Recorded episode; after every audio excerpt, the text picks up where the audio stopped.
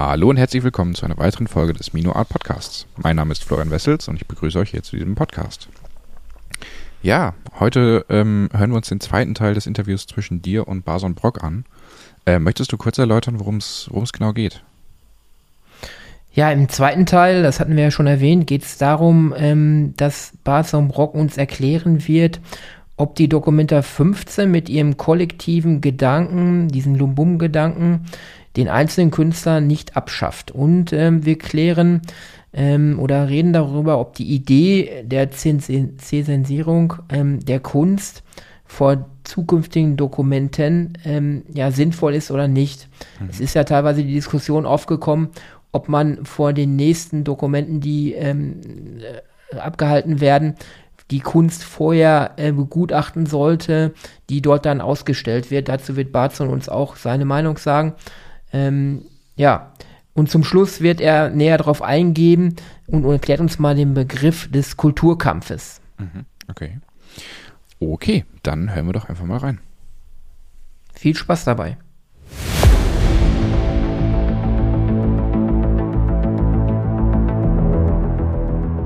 Lecker Kunst, leicht verständlich. Ein Podcast von und mit Michael Neute.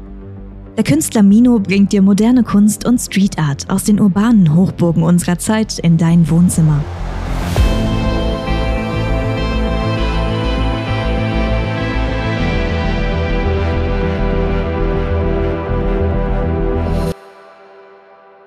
Aber haben genau das ist ja genau der Punkt bei der Documenta. Da wurde ja das Kollektiv hervorgehoben Eben. und der einzelne Künstler spielte überhaupt keine Rolle. Eben. Ist es dann nicht eine Documenta gewesen, die das Ganze abschafft? Na eben, das ist doch gerade die Konsequenz. Das heißt, wie bei Erdogan, wie bei Pi, bei Putin, wollen auch diese kleinen deutschen Dummköpfe äh, sich hochspielen und sagen, oh, was Herr Erdogan im Hinblick auf das türkische und der russische Präsident im Hinblick auf das Russentum oder Xi auf die Han, das äh, Han-Kultur sagt, das können wir auch sagen. Ja? Wir sind nämlich äh, weltweit die Besten. Wir können alles, wir zahlen alles, wir haben alles, wir belehren alle. Alle anderen können uns weit nicht das Wasser reichen. Wir retten die ganze Welt, wir nehmen jede auf, äh, aufkeimende Gemeinschaft hier in uns auf. Wir besorgen für alle, wir machen alles, wir sind die Herren der Welt. Jetzt ist es so, ähm, dass ja dieses Kollektiv in, bei der Documenta 15 ja. im Mittelpunkt dieser Documenta stand. Und wie Sie sagten, ja, der einzelne Künstler äh, nach Ihrer Auffassung abgeschafft wurde.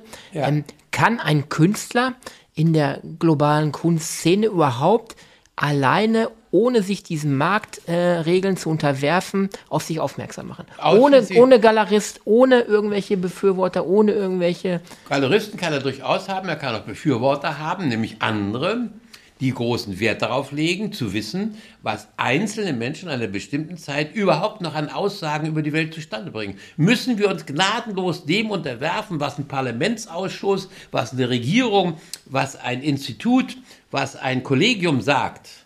Oder gibt es noch die Möglichkeit, dass Einzelmenschen überhaupt noch vorkommen? Oder sind wir alle nur Dreck auf der Müllschippe von Kulturschauflern? Ja, das ist doch die Frage. Selbstverständlich kann das jederzeit völlig ohne den Markt geschehen. Dann muss es aber Leute haben, die Interesse daran haben, jenseits des Geldverdienen am Markt, zu fragen, oh, das ist interessant, was der einer sagt oder schreibt oder malt oder komponiert. Ja, das ist interessant. Und zwar nicht nur, weil es so interessant ist, sondern weil mein Verständnis von Welt, mein Verständnis der heutigen Kulturkämpfe, mein Verständnis des Putin-Krieges, mein Verständnis äh, der fundamentalistischen religiösen Auseinandersetzung im Islam, äh, europäisch-islamischen Verhältnis äh, seit, sechs, seit dem siebten Jahrhundert äh, finde ich wahnsinnig wichtig zu hören. Ich bin auch ein Individuum, ich möchte auch meine eigene Meinung haben dürfen. Ich möchte auch frei sein zu sagen, was ich denke, etc. Jetzt höre ich von anderen, wie die machen das. Bringt das irgendwas? Oder muss ich mich gnadenlos den Kulturkollektiven unterwerfen und plappere da mit und singe mit, Deutschland, Deutschland über alles oder Hurra, der Markt hat immer recht. Der Markt leistet nicht buchstäblich, das sehen Sie. Sie sagen jetzt, was der Weltsüden ist. Sie sagen, was die Kulturentwicklung ist. Was halten Sie von den Plänen, die angedacht sind bei der Dokumenta 16 dann, ähm, die eingereichten Kunstwerke vorher zu zensieren und dann erst zu entscheiden, ob die ausgestellt werden? Es geht ja nicht um das Zensieren, wenn ich auswähle, Diese Leute sind so dumm, dass sie ihre eigene Geschichte nicht kennen. Ich habe äh, 68 mit den Besucherschulen angefangen. Dann 72, 77, 82, 87, 92 die Besucherschulen gemacht. Viele gibt es davon als äh, gedruckte Version, als äh, Filmversion oder was auch immer. Was war der Ur die Ursache?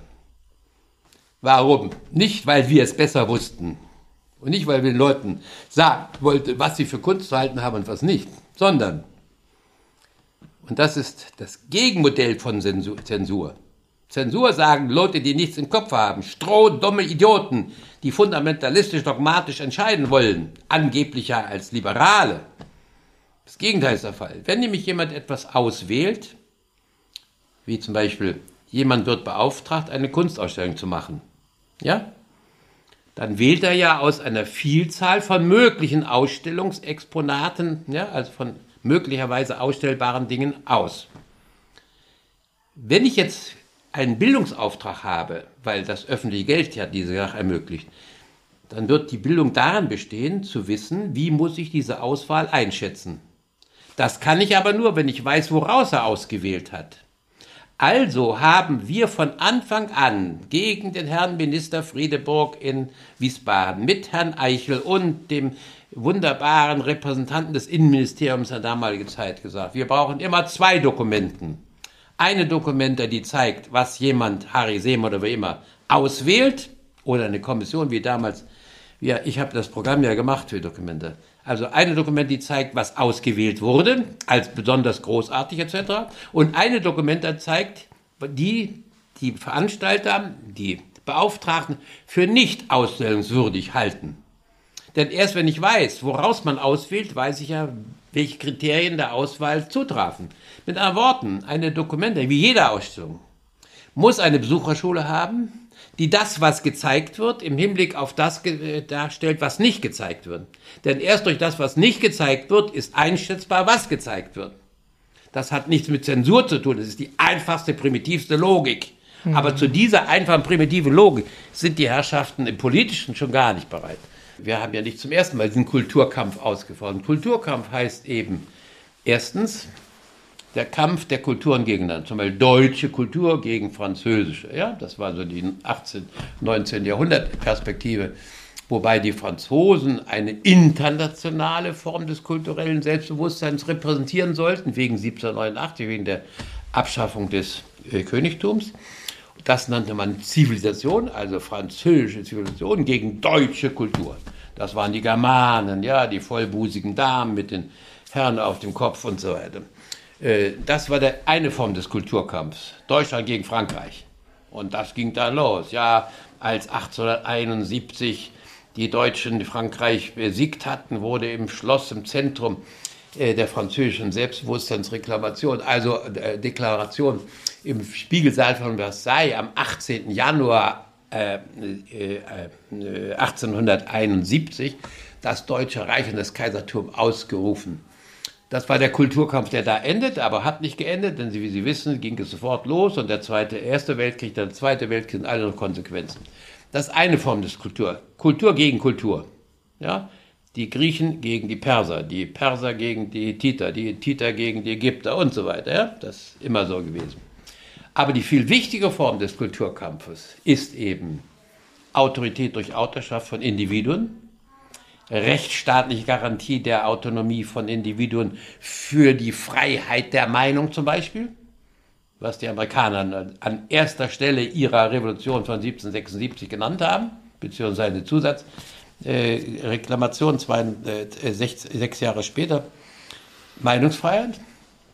Die heißt ja nichts anderes als, es besteht ein ständiges Spannungsverhältnis zwischen den Individuen und ihren Urteilsformen, ihrer Freiheit des Denkens, ihrer Freiheit des sprachlichen Ausdrucks etc. und der kulturellen Wahrung von rigider Ordnung, Unterwerfung aller unter einen gemeinsamen Willen, eine gemeinsame Zielsetzung, die über alles hinweg läuft, mit Drohung der Unterwerfung. Wer nicht sich fügt, wird eingesperrt, wird weggesperrt kriegt Berufsverbot oder muss ins Exil oder wird sogar totgeschlagen. Das ist die zweite Form des In in ähm, Kassel fand diese zweite Form des Kulturkampfs statt, nämlich wir haben schon entschieden, es gibt keine Künstler und Wissenschaftler mehr. Was ist heute schon Wissenschaft? Sie müssen als Professor, ich war 50 Jahre tätig als Professor an Hochschulen, Sie müssen heute mit Drittmitteleinwerbung das Geld, ja, das Sie zur Forschung brauchen, erstmal selber verdienen. Das heißt aber nichts anderes als, Sie müssen dem Geldgeber zusichern, dass das Resultat der Forschung, das Sie mit seinem Geld betreiben, ihm zugutekommt. Mit anderen Worten, Sie forschen gar nicht, sondern Sie erfüllen eine Funktion. Geld wird gegeben, damit das und das erreicht wird. Das ist eine Funktion, sonst gar nichts. Forschung findet gar nicht mehr statt. Es gibt keine Forschung mehr. Hier und da gibt es noch Grundlagenforschung, heißt es so angeblich. Aber wir wissen ja, was dahinter steht. Nein, das ist der zweite Kulturkampf auf dem Höhepunkt. Hier in Deutschland schon entschieden. Es gibt keine Forscher mehr, es gibt keine Professoren mehr, es gibt keine Künstler mehr, es gibt nur noch das Diktat des Marktes, das Diktat der Finanzhierarchie, das Diktat der Regierung. Okay, das war der zweite Teil mit dem äh, im Interview mit Barzon Brock. Ähm, Michael, möchtest du kurz anteasern, worum es dann im dritten Teil noch geht? Ja, im dritten Teil erklärt uns Barzon Brock den Unterschied zwischen Kunst und Kultur. Ähm, diese beiden Begriffe werden häufig in einen Topf geworfen und dagegen wehrt sich also Barzon auch ähm, und erklärt uns, warum man diese beiden Begriffe nicht zusammen ähm, ja, erwähnen sollte. Ja, darüber hinaus reden wir ein wenig darüber, wie die Digitalisierung ähm, auch für die Kunst eine kleine Gefahr darstellt und ähm, warum Barzon immer im Stau steht. Wirst du auch erfahren. okay, das hört sich sehr interessant an. Alles klar, dann schaltet auch das nächste Mal wieder ein. Bis dahin, tschüss. Das war Lecker Kunst, leicht verständlich. Ein Podcast von und mit Mino. Du kennst Menschen, die sich auch für die Kunst interessieren könnten? Dann teile diesen Podcast doch gerne mit ihnen oder gib uns eine Bewertung. Damit hilfst du auch anderen, uns zu finden.